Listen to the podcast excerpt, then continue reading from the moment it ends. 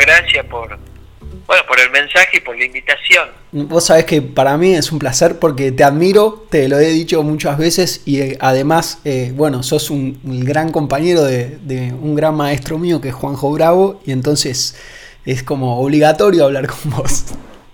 Eh, muchas gracias. No, el Juanjo, un, un hermano, un maestro, en todo sentido, ¿no? De, no solamente como baterista, sino que también su andar y, y su forma y su pensamiento, ¿no? Es, es de sensei. Exacto. Es de sensei, bien dicho. Vos, vos también sos de. Al verte tocar da la sensación que sos sensei, Leo, pero no me quiero adelantar para tanto para los que no te conocen todavía. Eh, bueno, no sé si te querés presentar de alguna manera que vos quieras. Bueno, mi nombre es Leo Villagra, soy oriundo de San Miguel de Tucumán, Nací allá este, y estoy radicado acá en Buenos Aires ya hace, hace 20 años. Eh, bien, con la música vengo trabajando hace ya bastante tiempo, alrededor de 30 años por lo menos, en donde me inicié muy joven allá en Tucumán, tocando en grupos de rock, de, de folclore, de covers, allá por el año 92 aproximadamente.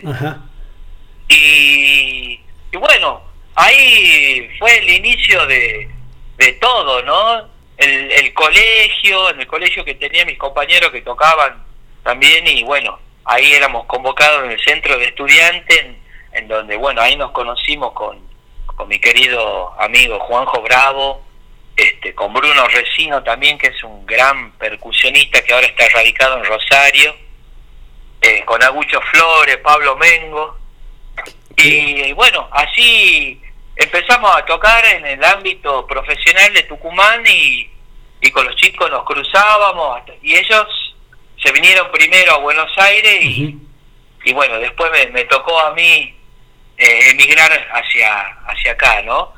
Y la, la verdad que fue una experiencia la de Tucumán eh, increíble porque porque bueno o sea el hecho de tocar muchos estilos musicales eh, fue como de base en, cuanto a mi formación y experiencia bueno fue fundamental. Claro. Ya después por el año 2002 este empecé como a viajar a Buenos Aires creo que por el año 99 2000 pero me radiqué en el 2002, 2003, si bien no, no, lo, no lo recuerdo tan, no lo tengo tan presente, pero fue como para, para esa época en donde, bueno, me terminé instalando acá en Buenos Aires.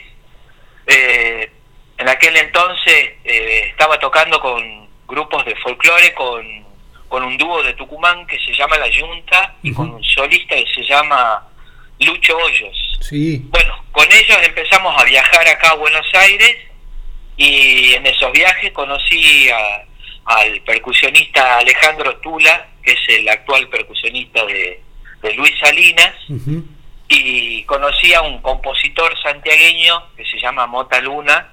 Bueno, y ellos me convencieron para que me termine quedando acá en Buenos Aires y bueno, a partir de, ese encuentro me radiqué acá.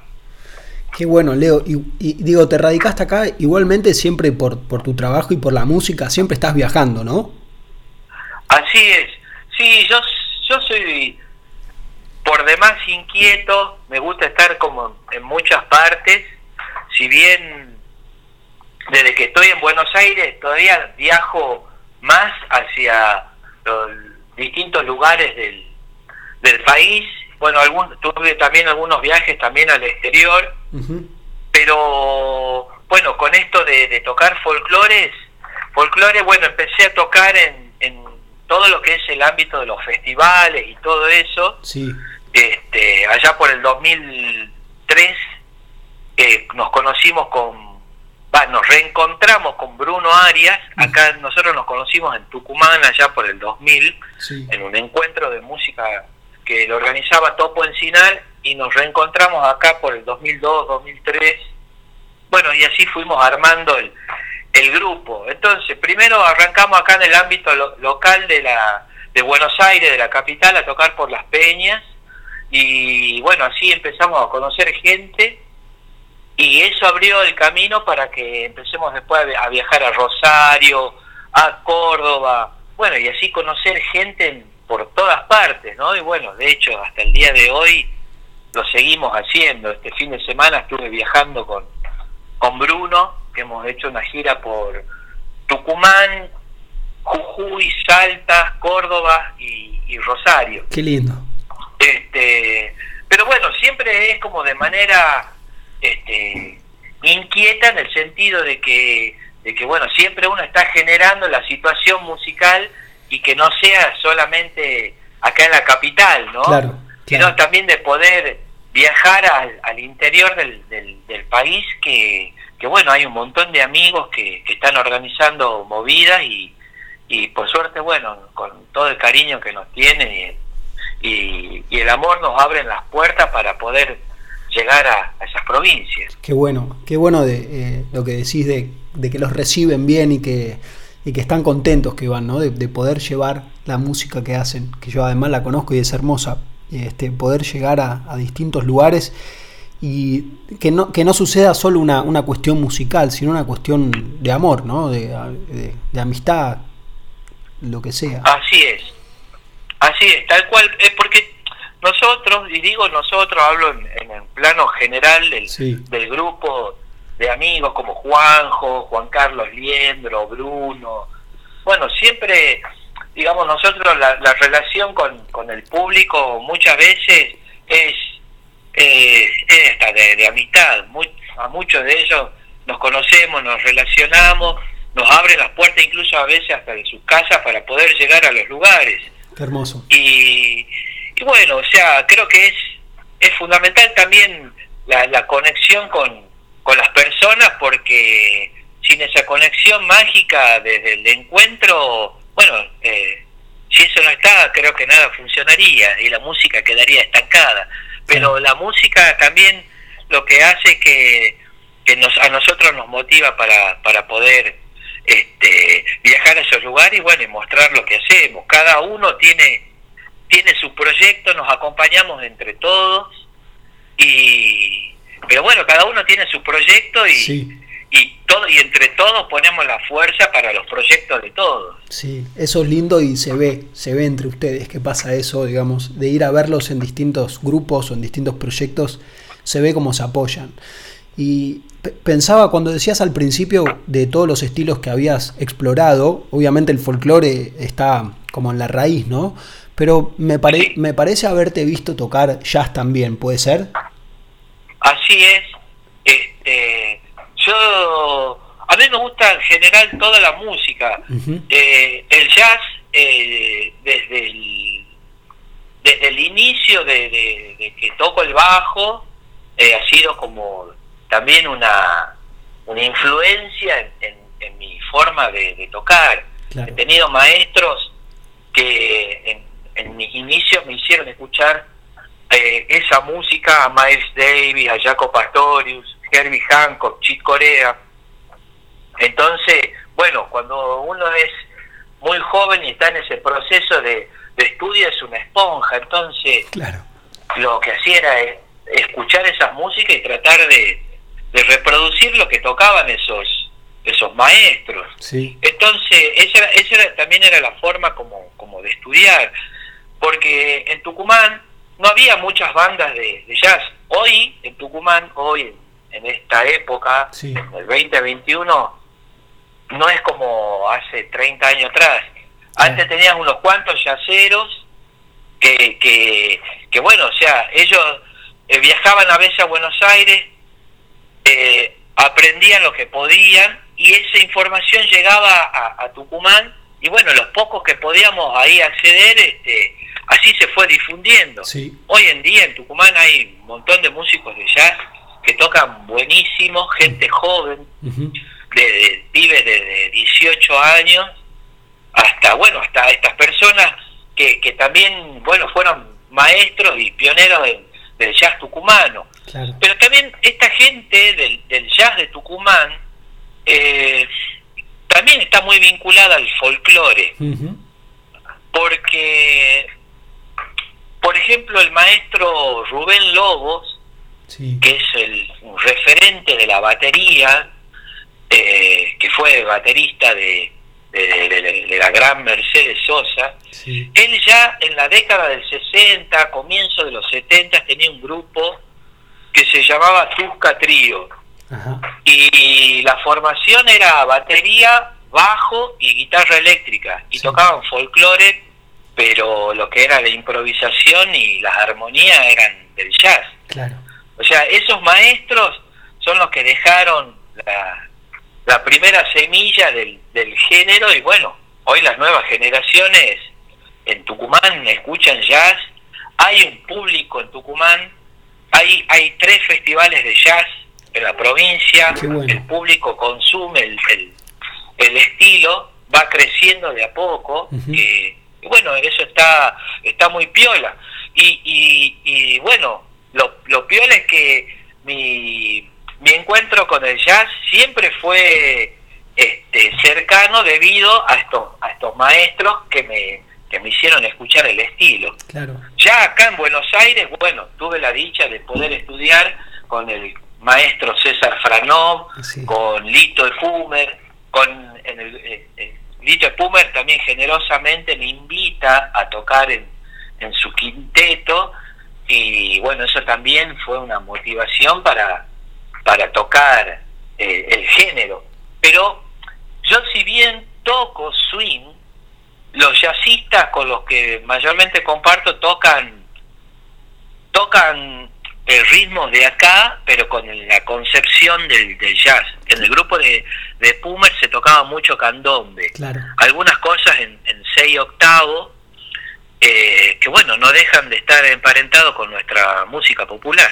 Eso, eso lo que te quería decir, además que sé que, bueno, sos estudioso y con todos los que me contás que, que, que has estudiado, ¿qué, ¿cómo uno puede entender las similitudes que hay, que es esto último que decías, entre el jazz y el folclore eh, musicalmente hablando?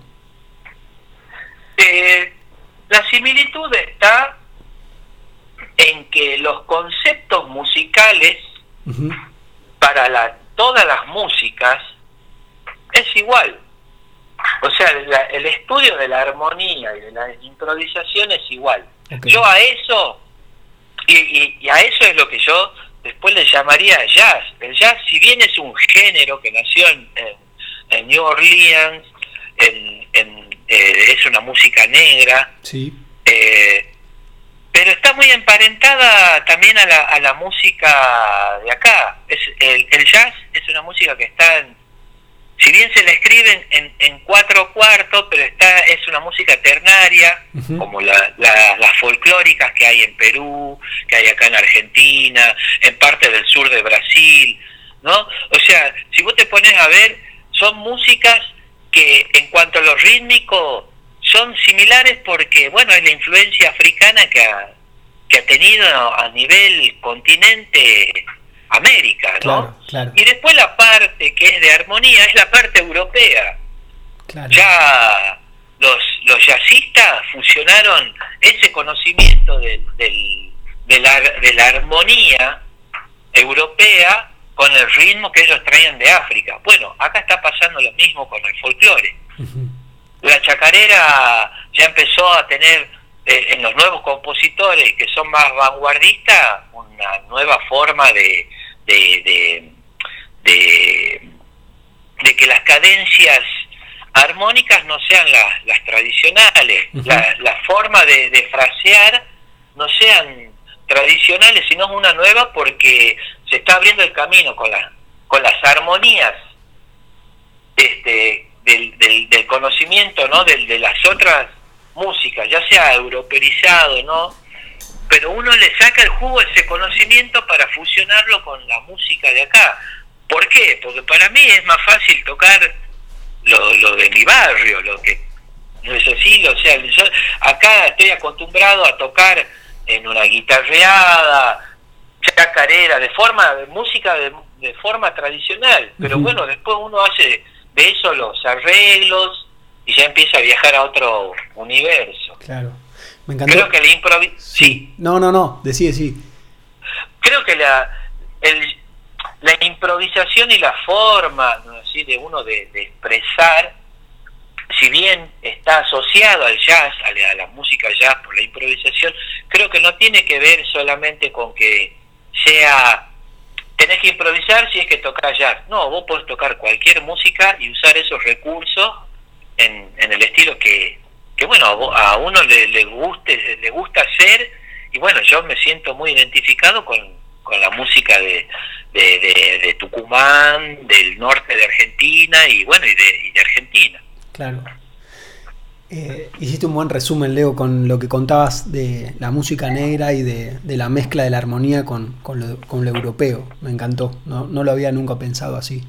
Este, y vos, vos eh, actualmente estás, has grabado un disco o varios hace poco, ¿o no?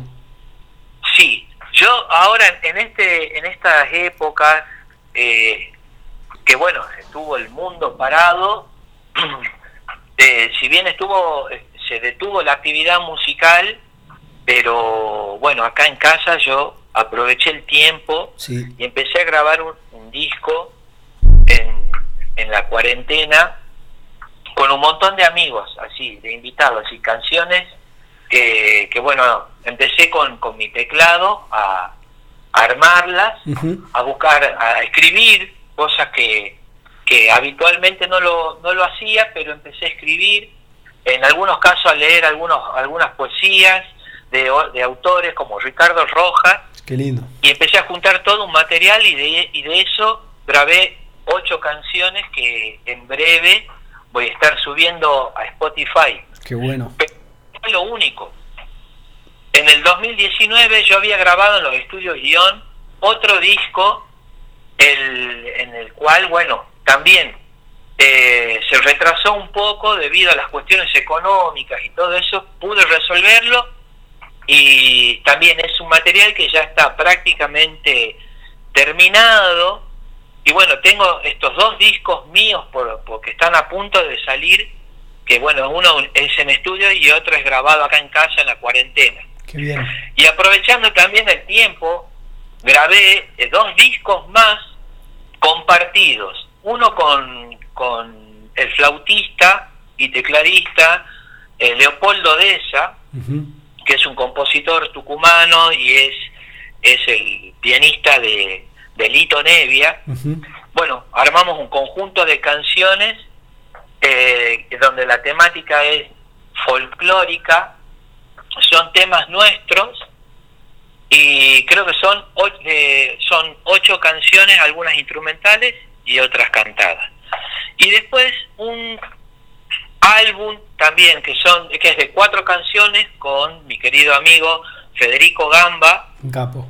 Que, que bueno, eso va a ser también un EP con, con videos de temas de él y, y mío que, que bueno, prontamente también eso vamos a estar presentando y, y bueno, y siempre con, con los amigos con los que yo vengo tocando, que son Javier Lozano, Tomás Bajazuc, Walter Celaya, eh, Víctor Abuero, bueno, en fin, espero no olvidarme alguno, pero bueno, ellos son con los que vengo tocando hace un tiempo y, y, bueno, Juanjo Bravo también, Juanjo Bravo, él grabó el, disco que, que, que, grabamos en Guión, que ese disco se va a titular este, Despertamos, que consta también de, de nueve canciones y la temática es eh, folclore y rock, jazz rock. Qué bueno, qué bueno. Qué ganas de escuchar eso. Pensaba esto, Leo, un momento.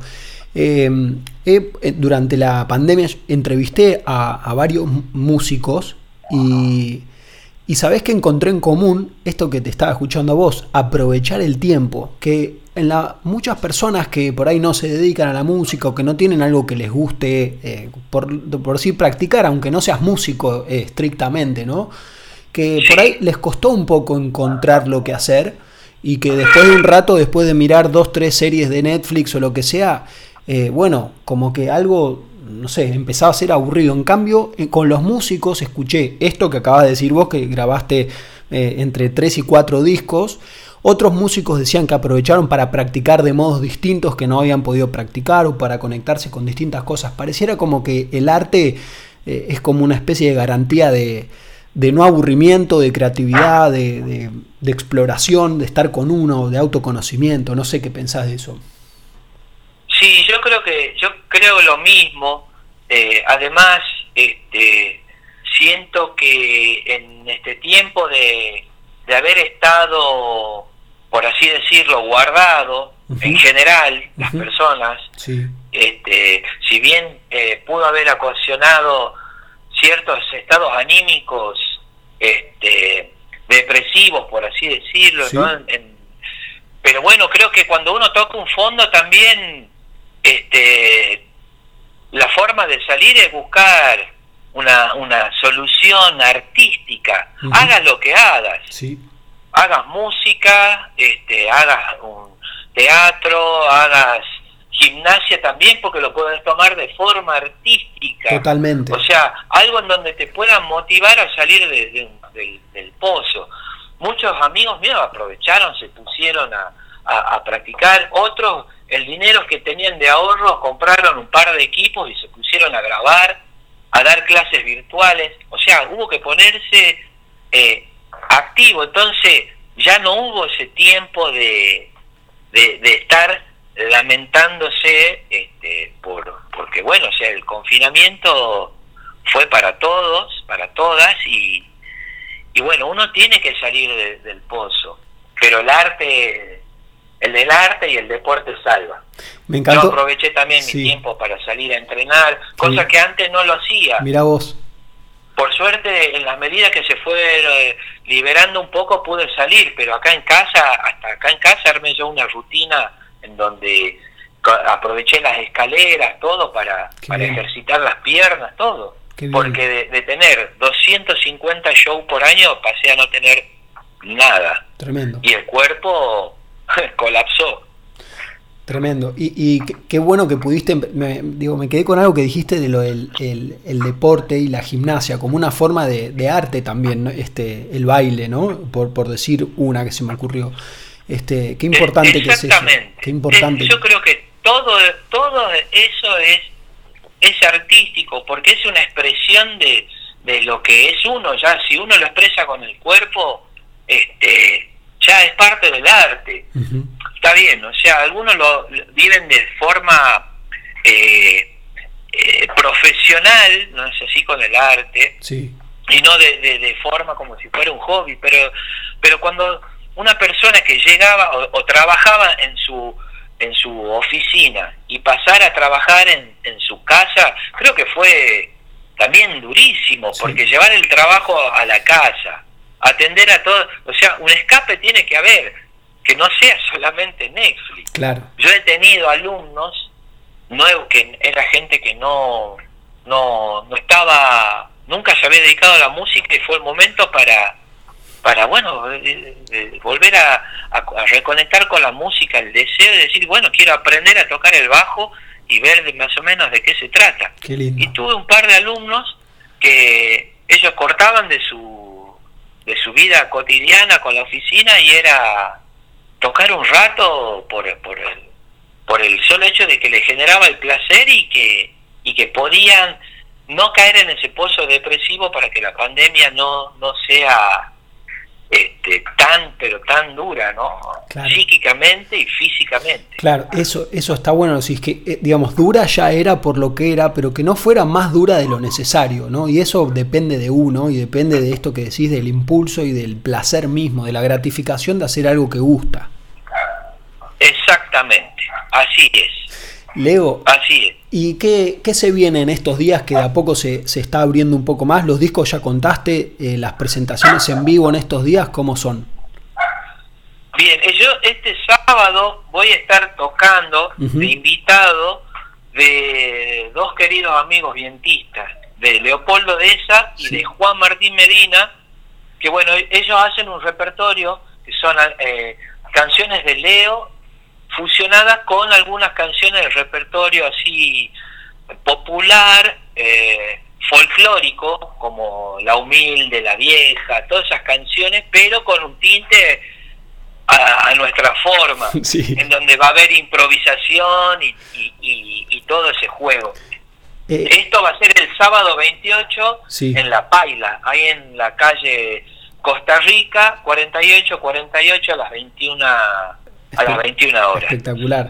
Cuando decís, cuando decís eh, a, tu, a, la manera de ustedes, eh, me sale decir, porque los he visto, a una manera bastante picante de tocar. sí, divertida. Divertida porque eh, tratamos de que las versiones, si bien de no, de no sobre todo las canciones que son un clásico, que son clásicas, de no, no, de no deformarlas tanto, pero sí aprovechar la canción en sí para que uno pueda jugar libremente, eh, improvisando, haciendo variantes de la melodía. Bueno, la gente también, el oyente se divierte con, con, ese juego y, y bueno, a nosotros también nos gusta jugar porque bueno, es nuestra, es nuestra impronta de que de tratar de que nunca sea igual, como la vida misma. Exactamente, estaba pensando en eso y además eh, estaba pensando también cuando me encanta cómo hablas de tocar música, decir jugar, eh, que es, bueno, casi un sinónimo de improvisar y de, y de estar cambiando todo el tiempo sin alterar la canción necesariamente, ¿no? Pero divertirse, jugar, eso es como la vida misma. Creo, que es, es importantísimo el, el, el disfrutar del juego, porque eh, es, es el momento de, en donde uno es eh, puro, niño. Total. Y creo que es el momento que, que bueno, eh, yo le digo el momento de Peter Pan, a volar. me encantó, me encantó. Ya después uno vuelve a, su vida cotidiana, al, tiempo, a todo, pero yo creo que lo más cercano a, a, mi niñez que me quedó es ahora hacer hacer música, en donde cuando yo ya enchufo y cuelgo el bajo, ya no estoy pensando en nada más que en disfrutar de lo que va a suceder con, mis hermanos. También eso, trato de tocar siempre en grupos con, queridos amigos. Hace tiempo que yo no, no estoy sesionando porque, bueno, eh, eh, ha pasado, he pasado a otra etapa en la que ahora estoy tocando con, con amigos y puedo divertirme haciendo músicas que por ahí no son del todo comerciales, pero de a poco se van abriendo esos caminos para que también la música instrumental y, la música vanguardista, eh, bueno, se vaya haciendo también popular, ¿no? Sí, me encanta lo que decís todo, Leo. Eh, escucho, es un placer escucharte y, pensaba cuando decías... Eh, cuando toco música vuelvo a la parte de niño eh, y como qué importante que es que todos los seres humanos tengan algo que conecten cuando vos decís colgarte el bajo y conectarlo, ese es tu momento, pero cada uno tenga el suyo de, de, de volver a esa cuestión de niño y algo que dijiste que es Después vuelve el tiempo, ¿no? Cuando decís vuelvo a la cotidianeidad, vuelvo al tiempo, como si ser niño fuese una forma en donde la percepción del tiempo se borronea y uno justamente está divertido en base, en gran parte porque no hay un, podés hasta las 4, por ejemplo, ¿no? Como, o tenés media hora, como que es algo en la cabeza, piensa sin tiempo. Exactamente, exactamente. Y cuando te das cuenta, el tiempo, a veces, Sí. eh, vos decís, pero fue esto muy rápido. pero bueno, eh, es así porque, porque, porque bueno, se hace, la sensación fue de rápido. Claro. Pero cuando ves el tiempo, y hicimos un show de, de dos, dos horas y media. Claro. Me ha pasado Sí. hora y media. Sí, pero pasó muy rápido, pero fue todo porque fue por disfrute. Sí. Eh, yo un poco también lo comparo también cuando cuando voy a jugar a la pelota. Ajá. Cuando voy a jugar a la pelota eh, es como es como un poco tocar, a ver quién quién la lleva, quién la mueve, un poco para allá, por acá está el momento en donde puedo puedo puedo mostrar la jugada y bueno y sale a- sale a un, un decir en esa jugada. Pero esa cosa colectiva, elegante que tiene el fútbol y la música para mí es, es como, eh, yo hago esa comparación porque bueno, o sea, ambas cosas me gustan, Claro. ¿Me Claro. entendés? Y, y creo que tiene que ver con eso, con, con que el solo hecho de disfrutar y de, y de que uno sienta el gusto por hacerlo, Exacto. por, el compartir, por jugar el, el picadito o, su- subirse a tocar un rato, no sé si ya sea de forma profesional o no profesional. Eh, yo te digo, a veces yo me subo a tocar y, y lo- en lo único que me concentro ya en, en lo que va a suceder ahí. Después todo lo demás, todo lo demás es, es un momento que se arma una burbuja. Sí, sí, sí. Después, obviamente, vuelvo, Sí. debo volver. De- debo- pero pero bueno es un- la verdad que es una cuestión mágica y el hecho de juntarme a tocar con, con todos estos hermanos de la música para mí es, es un aprendizaje muchos de ellos son mayores que, que, que yo y, y tienen otra experiencia Qué bien. y nada para mí sigue siendo un aprendizaje también eso me hace sentir este en algún punto niño porque con 43 años que tengo todavía sigo aprendiendo cosas Me encanta. y eso está buenísimo porque porque siento que no se acabó Exacto. esto continúa y es infinito Y eso, y eso es una de las cuestiones que también lo hace divertido, ¿no? Que no, que no se termina. Cuando entendés que aprender es, es sin fin, eh, no sé, es como más divertido que cuando sabés que termina. exactamente es así y con disfrute y con placer y con convicción sin miedo afrontando todo lo que haya porque bueno esto de vivir de la música también es es un poco jugado. Sí, pero pero es un poco jugado por ahí en, la, en, el, en, en los conceptos del, del sistema.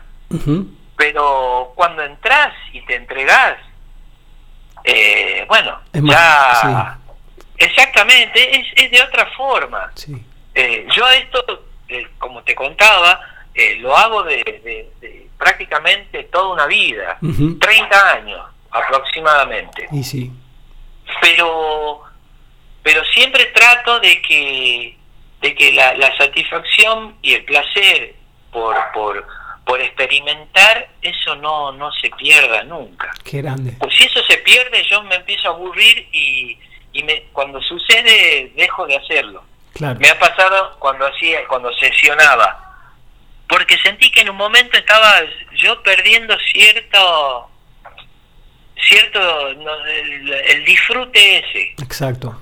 Solamente por por tener que ir a trabajar Eh. sí se puede trabajar de la música pero, y también haciendo lo que a uno le gusta Exacto. nada fue mutando mi carrera fue mutando en- de acuerdo a los tiempos pero siempre en la búsqueda de, de la felicidad del, del, del, del goce del aprendizaje Sí. Leo, no, no se ve en la entrevista, pero cuando te escucho tengo una sonrisa de oreja a oreja. Es un, es un placer escucharte y, y te agradezco otra vez por, por este espacio para charlar y seguramente otra vez nos juntemos para hablar y, y, y te, te llame de nuevo. Eh, muchas gracias Santi yo te agradezco a vos por, por la entrevista y, y bueno por la amistad que tenemos y que prontamente nos encontremos Ojalá. ya sabes este- este sábado yo voy a estar tocando ahí en, en Palermo en, la, en Costa Rica 48-48 con Leo de esa, y bueno, ya está invitadísimo. Gracias. Y bueno, Eh, estaría buenísimo que nos tomemos un vino juntos. Es, es posible, Este fin de semana. es posible que ande por ahí, es posible que ande por ahí. Bueno, Leo, te mando un abrazo enorme y, y gracias de nuevo y nos vemos pronto. Dale, muchísimas gracias, Santi. Te mando un gran, gran abrazo y muchísimas gracias. Otro para vos, abrazo grande. Abrazo grande. Salud. Salud.